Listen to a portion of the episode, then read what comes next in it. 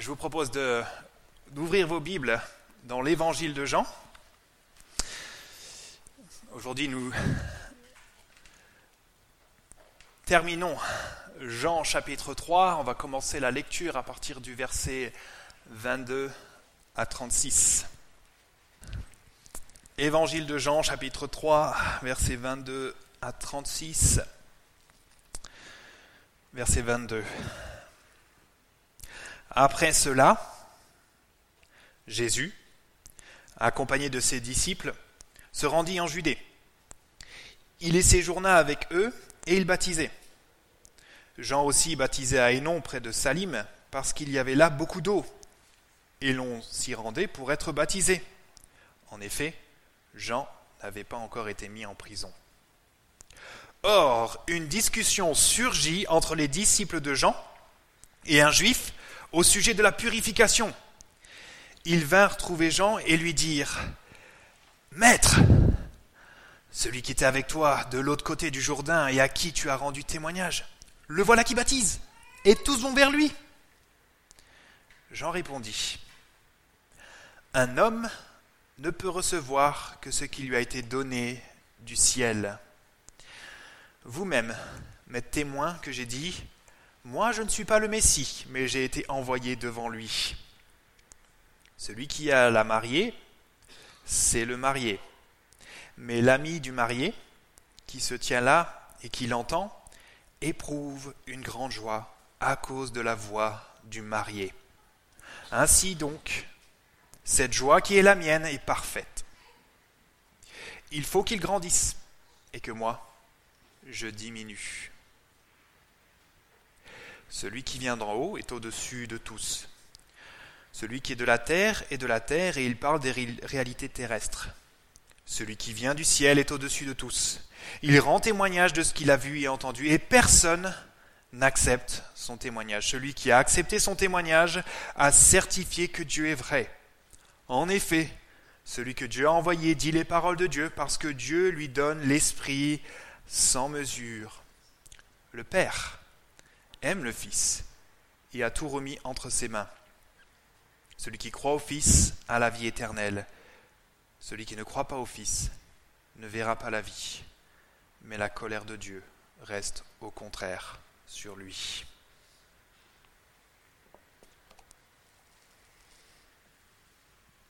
Depuis quelques semaines sur Netflix, euh, il y a un programme qui s'appelle L'art du rangement avec Marie Kondo. Dans ce programme où en fait euh, on découvre euh, que beaucoup de gens amassent énormément de choses euh, chez eux, on fait connaissance avec la méthode de cette célèbre prophétesse du rangement et du minimalisme. Et la promesse de cette japonaise est simple. Rangez votre intérieur vous sauvera la vie. En effet, ce qui est intéressant, c'est la manière dont chacun de ces épisodes est tourné. D'abord, il y a un problème. Un problème de couple, un problème de deuil, un problème familial. Elia intervient Jésus, euh, non, Marie Kondo, euh, qui vous explique comment ranger votre maison. Et boum, tada, à la fin, rédemption, le salut les gens ressentent de la joie, ils vont mieux, leur mariage va mieux, leur famille va mieux, ils vont aller mieux. C'est un nouveau départ. L'histoire d'une rédemption. Et la question qui est posée indirectement, c'est où trouvons-nous la rédemption? Marie Kondo a une solution. Mohamed a une autre solution. Il semble que chaque être humain ressente au fond de lui qu'il y a un problème. Et chaque être humain recherche une solution pour faire face à ce problème. Nous sommes tous désespérément à la recherche de rédemption. Et nous vivons dans un monde qui ne cesse de nous proposer des solutions pour régler nos problèmes. Il y a du choix. J'en ai cité euh, quelques-uns. Et quelque part, Comme nous étions invités à comparer les marques de shampoing et de dentifrice, nous sommes aussi invités à comparer les solutions qui nous sont proposées pour régler tous nos problèmes. Comparaison. Pourquoi est-ce que je parle de comparaison?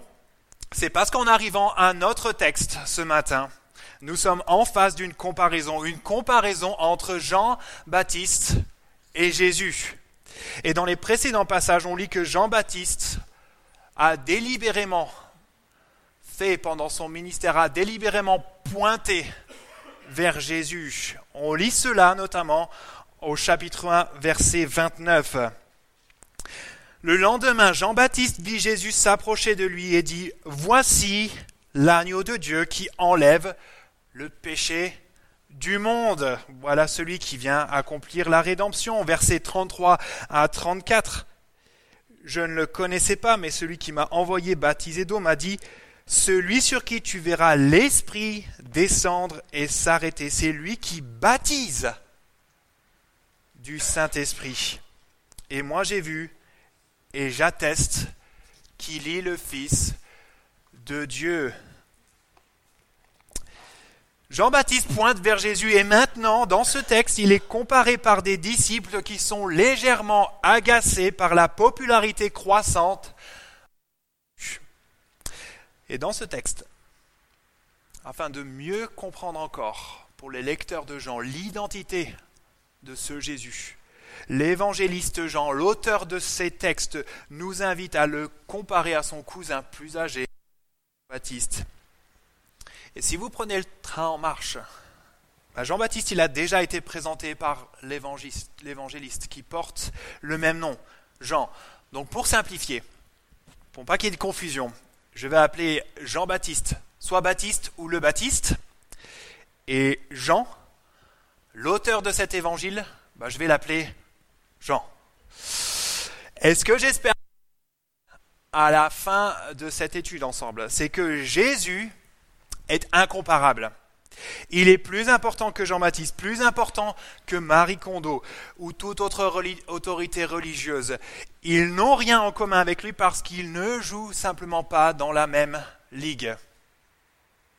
Et pour cela, pour nous convaincre de cela, nous avons deux témoignages. Deux témoignages, deux témoins qui sont appelés à la barre, deux témoignages concernant Jésus, celui de Baptiste et celui de Jean. D'abord le témoignage de Baptiste dans les versets 22 à 30. Alors qui est ce Jean-Baptiste Qui est le Baptiste? Bah, C'est une méga star, c'est un enseignant remarquable, un grand leader religieux de son époque.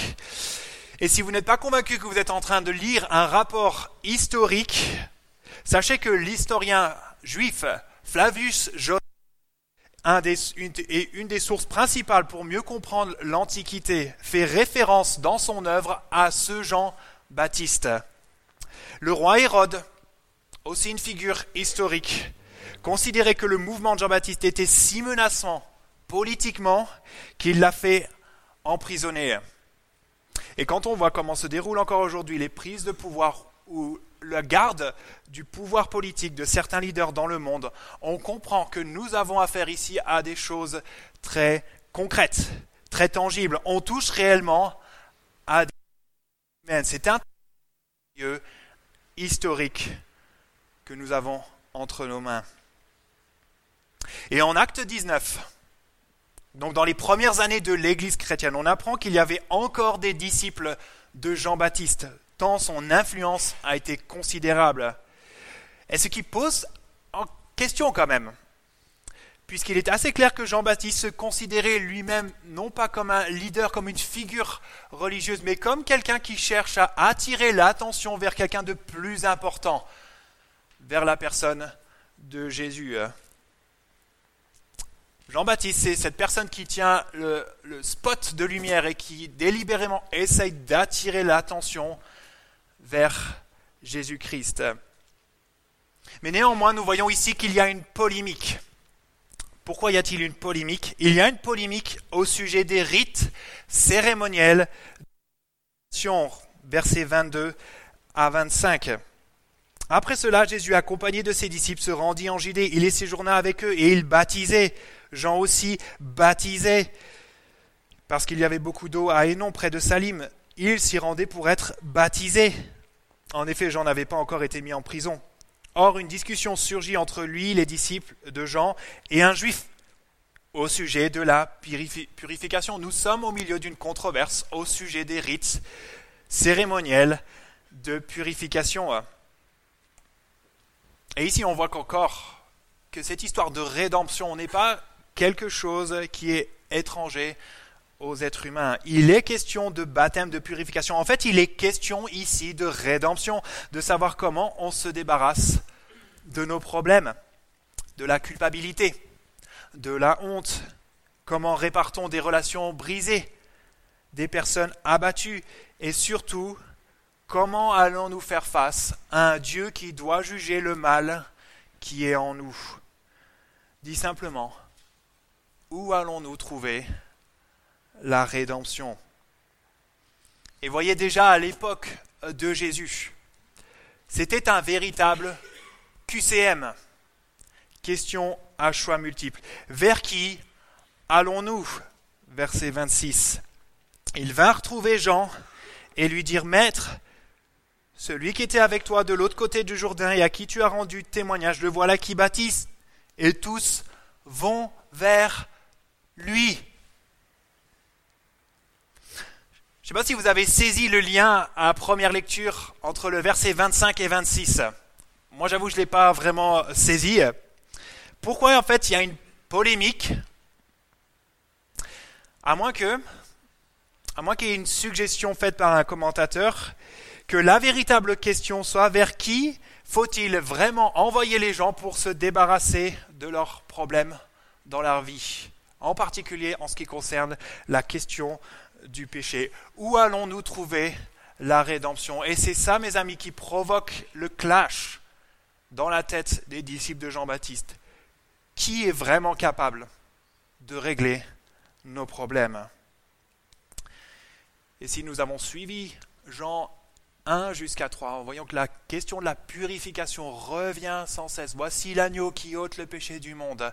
Ensuite, on a ce mariage à Cana avec cette ces, ces outres de purification. Et puis en, Jean, juste après, on a une purification du temple. Et en Jean 3, il est question de la nouvelle naissance, d'une purification intérieure. Qui est capable de nous sauver? Qui est capable de régler nos problèmes? Et donc on a une plainte des disciples du Baptiste. Mais le Baptiste est très très clair euh, dans sa réponse. Regardez là encore, versets 27 à 30. Jean répondit, un homme ne peut recevoir que ce qui lui a été donné du ciel. Vous-même m'êtes témoin que j'ai dit, moi je ne suis pas le Messie, mais j'ai été envoyé devant lui. Celui qui a la mariée, c'est le marié. Mais l'ami du marié qui se tient là et qui l'entend éprouve une grande joie à cause de la voix du marié. Ainsi donc cette joie qui est la mienne est parfaite. Il faut qu'il grandisse et moi que je diminue. En substance, ce qui est dit ici, c'est qu'il n'y a aucune raison d'être jaloux. Parce qu'il n'y a pas de rivalité. Il n'y a pas de concurrence entre lui et Jésus. Comme il dit lui-même, moi je vous ai aspergé avec de l'eau. Moi je vous ai jeté dans un bain d'eau. Mais lui va vous baptiser d'esprit. Alors les gars, de nous comparer. Voyez le problème de vous et moi. C'est que nous croyons toujours que le monde tourne autour de nous. Et à chaque moment de notre existence, nous risquons tous de perdre de vue la réalité. Qu'est-ce que les gens pensent de moi dans cette église? Quelle est ma réputation? Est-ce que je suis vraiment aimé? Est-ce est bien normal ce qui m'arrive? Dans les études, dans ma famille, dans mon couple? Et moi? Et moi? Et moi? Et quand Baptiste dit qu'il faut qu'il croisse, que Jésus croisse, et qu'il diminue, Baptiste n'exprime pas un souhait, un désir, il exprime une réalité. Dieu a ordonné les choses de cette manière. Avec Jean-Baptiste, c'est la fin de l'ancienne alliance. c'est-à-dire de l'ancienne économie concernant la manière dont Dieu agissait avec son peuple, et le début d'une nouvelle alliance, une nouvelle ère, une nouvelle relation avec lui, qui va bientôt être rendue possible. Et, c'est OK si le monde ne tourne pas autour de moi. C'est OK si, mon ministère ne, rencontre pas un, un, succès supérieur à celui de Jésus, parce que c'est, c'est les choses sont ainsi. Il faut qu'il grandisse et moi, je diminue. Le monde ne tourne pas autour de moi, nous dit Jean-Baptiste. Il tourne autour de Jésus. Je ne suis pas l'époux, mais l'ami de l'époux. Vous savez, on serait tous choqués si de venir à un mariage, de s'asseoir dans les rangs de la mairie ou de l'église, de voir le marié devant en train d'attendre sa fiancée et puis de découvrir qu'elle ne viendra pas parce qu'elle s'est barrée avec l'ami de l'époux. Ça, ce serait un choc. Un choc pour nous. De même, on devrait être choqué quand on continue à se penser à se voir comme le centre du monde, à finalement se prendre pour des dieux. Mes amis, Jésus régnera. Qu'on le veuille ou non, il régnera. Baptiste a compris qu'il ne joue pas dans la même catégorie que lui. L'avons-nous compris aussi? Sommes-nous revenus à la réalité? J'ai peur qu'en théorie, on soit tous d'accord avec cela, mais qu'en pratique, nous soyons en train de tenir le règne de Jésus à distance de nous, hein, pour protéger en fait notre petit univers. Et quand il s'agit de rédemption, de salut, en théorie, on est tous d'accord. On sent tous qu'il y a un problème et qu'il faut les régler. Et en pratique, quand la solution veut dire nous décentrer de nous-mêmes et laisser Jésus régner, prendre la première place, alors là on devient un peu frileux. Mais regardez ce que cela produit chez celui qui accepte ce retour à la réalité, de se retrouver à sa juste place. Quel est le sentiment qui décrit Jean-Baptiste La joie Il éprouve une grande joie. Ainsi donc, cette joie qui est la mienne est parfaite. Ce sentiment qui parcourt Jean-Baptiste une fois qu'il a revu sa place dans l'univers. C'est pas le sentiment oh mais si je n'atteins pas mon potentiel, je vais être malheureux dans cette vie, je vais la rater. Non, c'est la joie, la joie d'avoir retrouvé sa place, de savoir que Jésus va régner et que c'est pour son bien. Est-ce que nous, on n'est pas tentés parfois de croire que de mettre Jésus à la première place dans notre vie, bah, ça va nous pourrir Est-ce qu'on n'est pas tenté parfois de croire que finalement le reste pas vraiment pour notre bonheur? Ah lui, il va être content. Ça va être le roi. Mais moi, en fait, ça va me pourrir la vie. En fait, Dieu, c'est un, rabat-joie, en fait. Il veut nous pourrir l'existence. Mais non, regardez le témoignage de Jean. Sa joie est complète. C'est cette joie d'être à sa place dans le plan de Dieu. Vers qui irions-nous?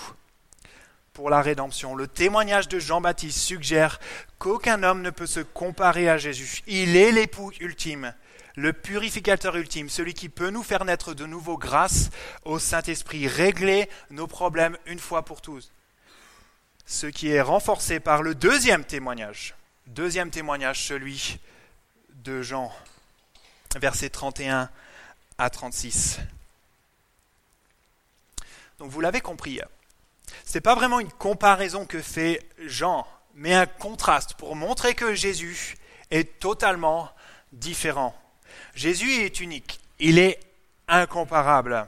Personne ne peut se mettre en face et vouloir rivaliser avec lui. C'est comme demander à une coccinelle de stopper la charge d'un éléphant.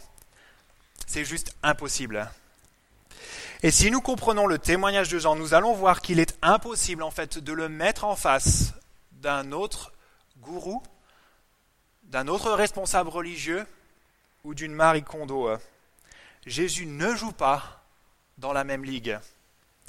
Personne ne joue dans la même catégorie de Jésus. Et Jésus et Jean ici nous donnent quatre raisons, quatre raisons qui sont en fait un résumé de ce qui a été déjà vu par Jean depuis Jean 1. Pourquoi Jésus est incomparable? Premièrement parce que Jésus dit la parole de Dieu, versets 31 à 33.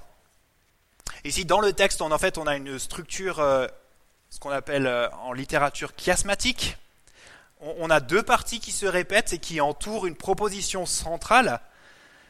Donc suivez avec moi, vous avez deux parties qui se répètent, verset 31, première partie du verset, celui qui vient d'en haut est au-dessus de tous, qui est repris à la fin du verset, celui qui vient du ciel est au-dessus de tous. Et au centre, verset 31b, celui qui est au milieu, celui qui est de la terre est de la terre, et il parle des réalités terrestres. Bon, qu'est-ce que ça veut dire?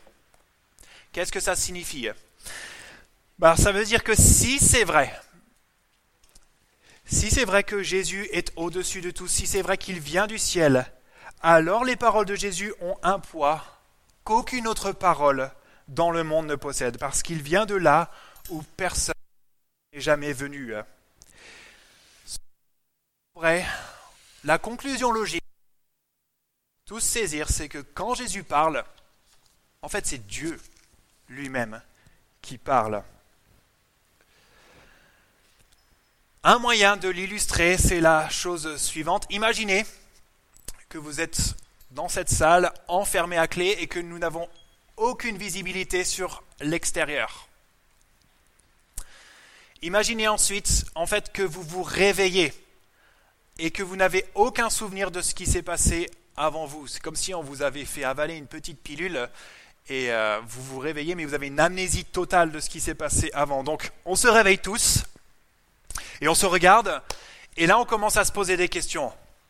Ok, euh, qu'est-ce qu'on fait là euh, Qu'est-ce qui s'est passé juste avant Qui sommes-nous Question d'identité, question euh, d'origine. Il y en a quelques-uns parmi nous qui commencent à, faire des, tests scientifiques. Il y en a un qui s'accroche à la poutre là-haut et qui fait tomber des éléments. Et puis on commence à en déduire une théorie de la gravité.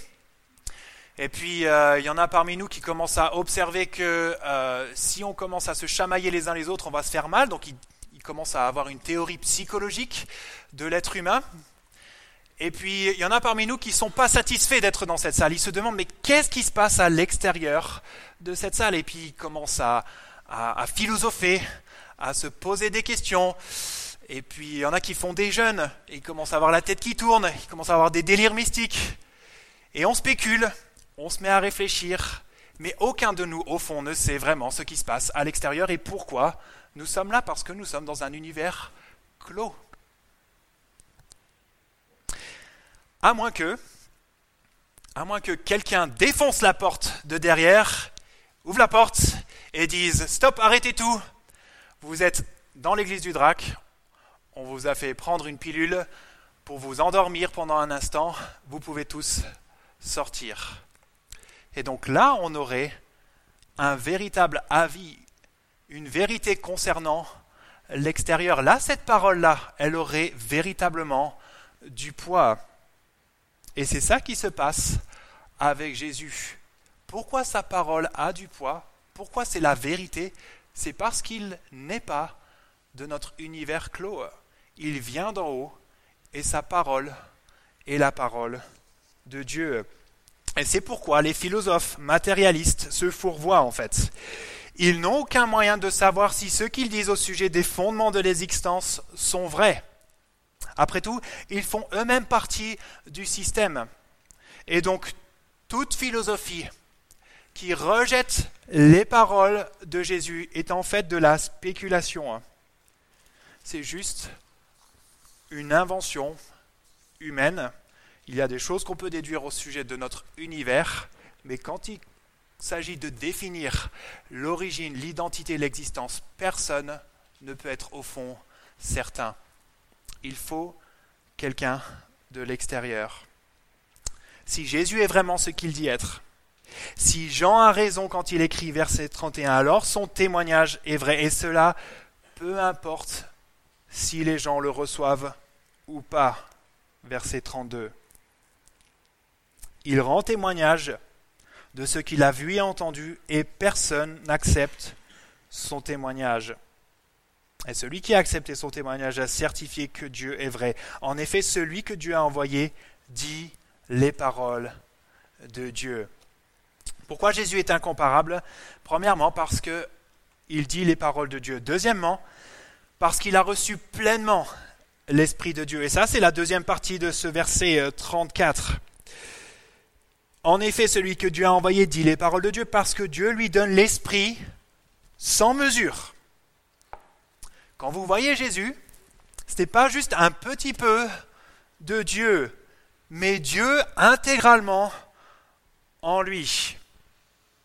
Est-ce que nous réalisons que lorsque Dieu a envoyé Jésus-Christ, il n'avait plus rien à dire à son sujet Une fois que Jésus est venu, il a dit tout ce qu'il y avait à savoir sur Dieu aux hommes. Plus besoin de révélations particulières concernant Dieu. Il continue de nous parler aujourd'hui, mais uniquement à travers Jésus, la parole qui a été faite chair. Et si nous voulons voir à quoi ressemble Dieu, il nous faut regarder à Jésus. Pourquoi Jésus est incomparable? Parce qu'il a reçu pleinement l'Esprit de Dieu. Troisièmement, Jésus a la puissance de Dieu, verset 35. Le Père aime le Fils et a tout remis entre ses mains. Il n'y a rien que Jésus ne contrôle pas. Rien qui n'entre pas dans sa sphère de compétence. Je t'ai frappé hein, encore une fois à la lecture de ce texte. Il lui a tout remis entre ses mains. Et si nous sommes à la recherche de la puissance de Dieu pour notre vie, eh c'est en Jésus que nous pouvons la chercher. Il suffit de reconnaître que c'est lui qui a le contrôle, que Dieu lui a tout remis, qu'il a la puissance de faire ce qu'il dit qu'il va faire. Il y a quelqu'un qui raconte comment sa première de leçon de conduite en avion.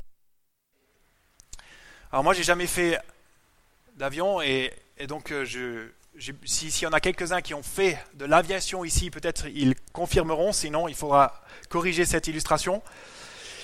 Mais en gros, dans un, dans un avion, pour faire un baptême, en fait, il y a deux volants, un devant le pilote et l'autre devant le copilote.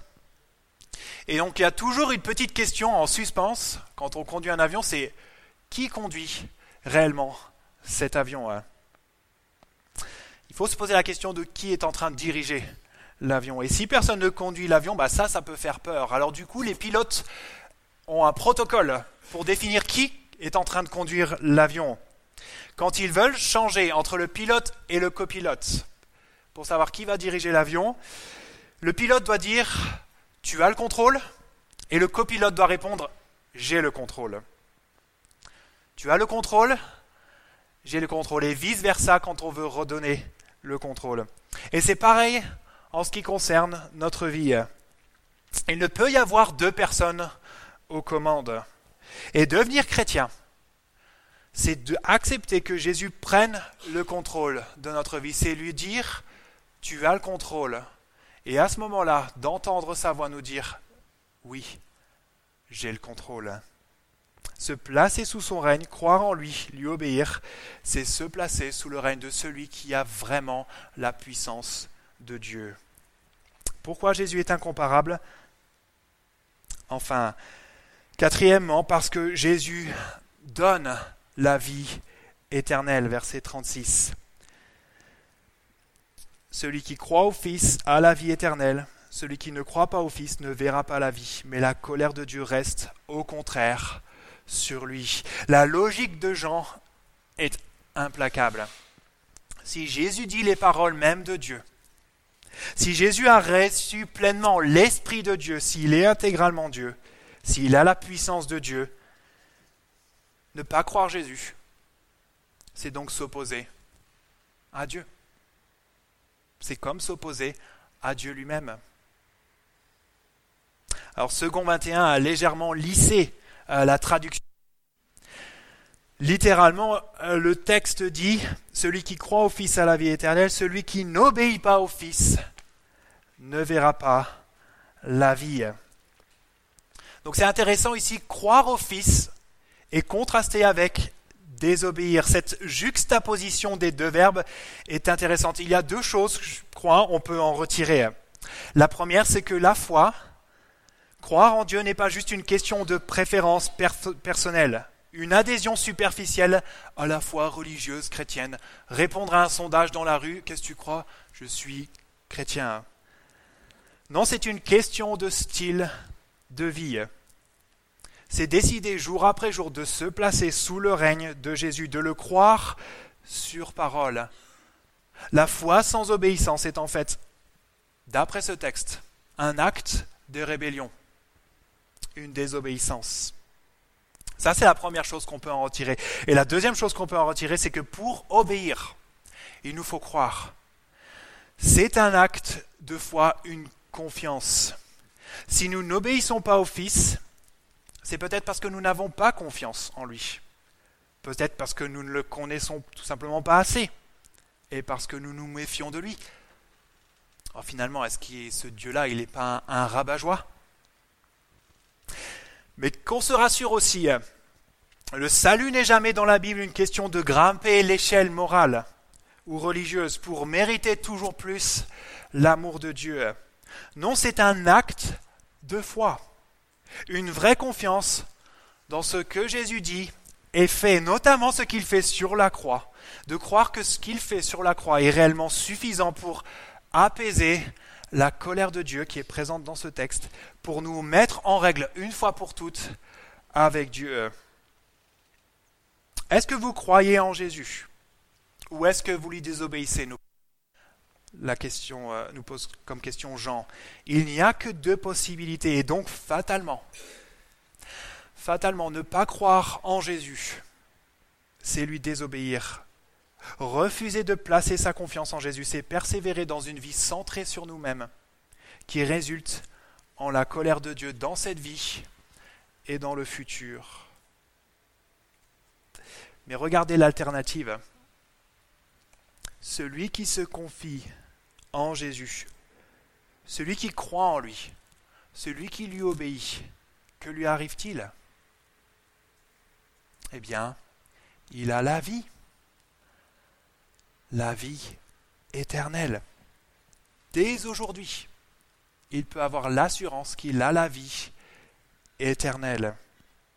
Et ça, ça mes amis, c'est le, feu d'artifice pour finir Jean 3. La bonne nouvelle pour finir Jean 3, ce feu d'artifice qui nous montre qu'il y a une grande différence entre Jésus et tous les autres leaders religieux qui nous proposent des solutions pour régler les problèmes de notre vie. Il y a une grande différence entre Jésus et tous les gourous et les livres du rayon santé et bien-être de la FNAC.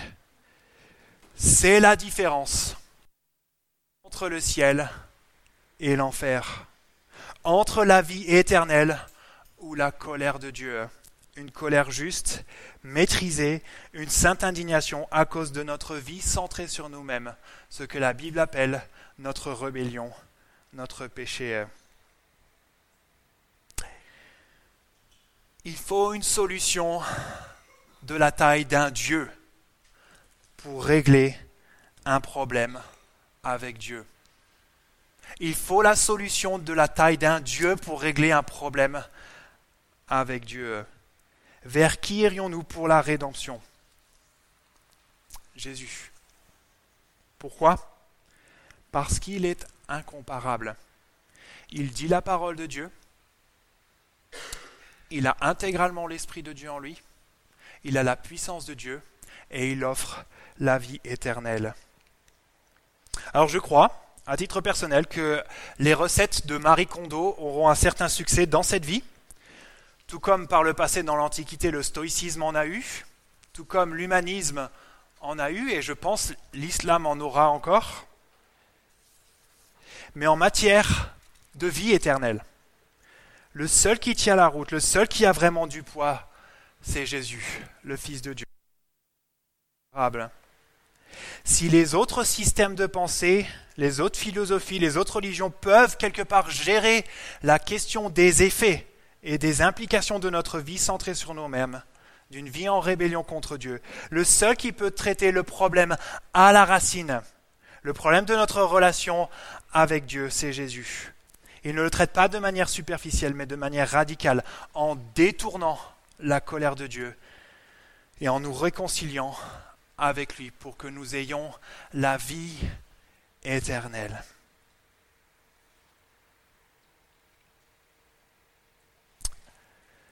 Jésus est incomparable. En sommes-nous convaincus Nous prions?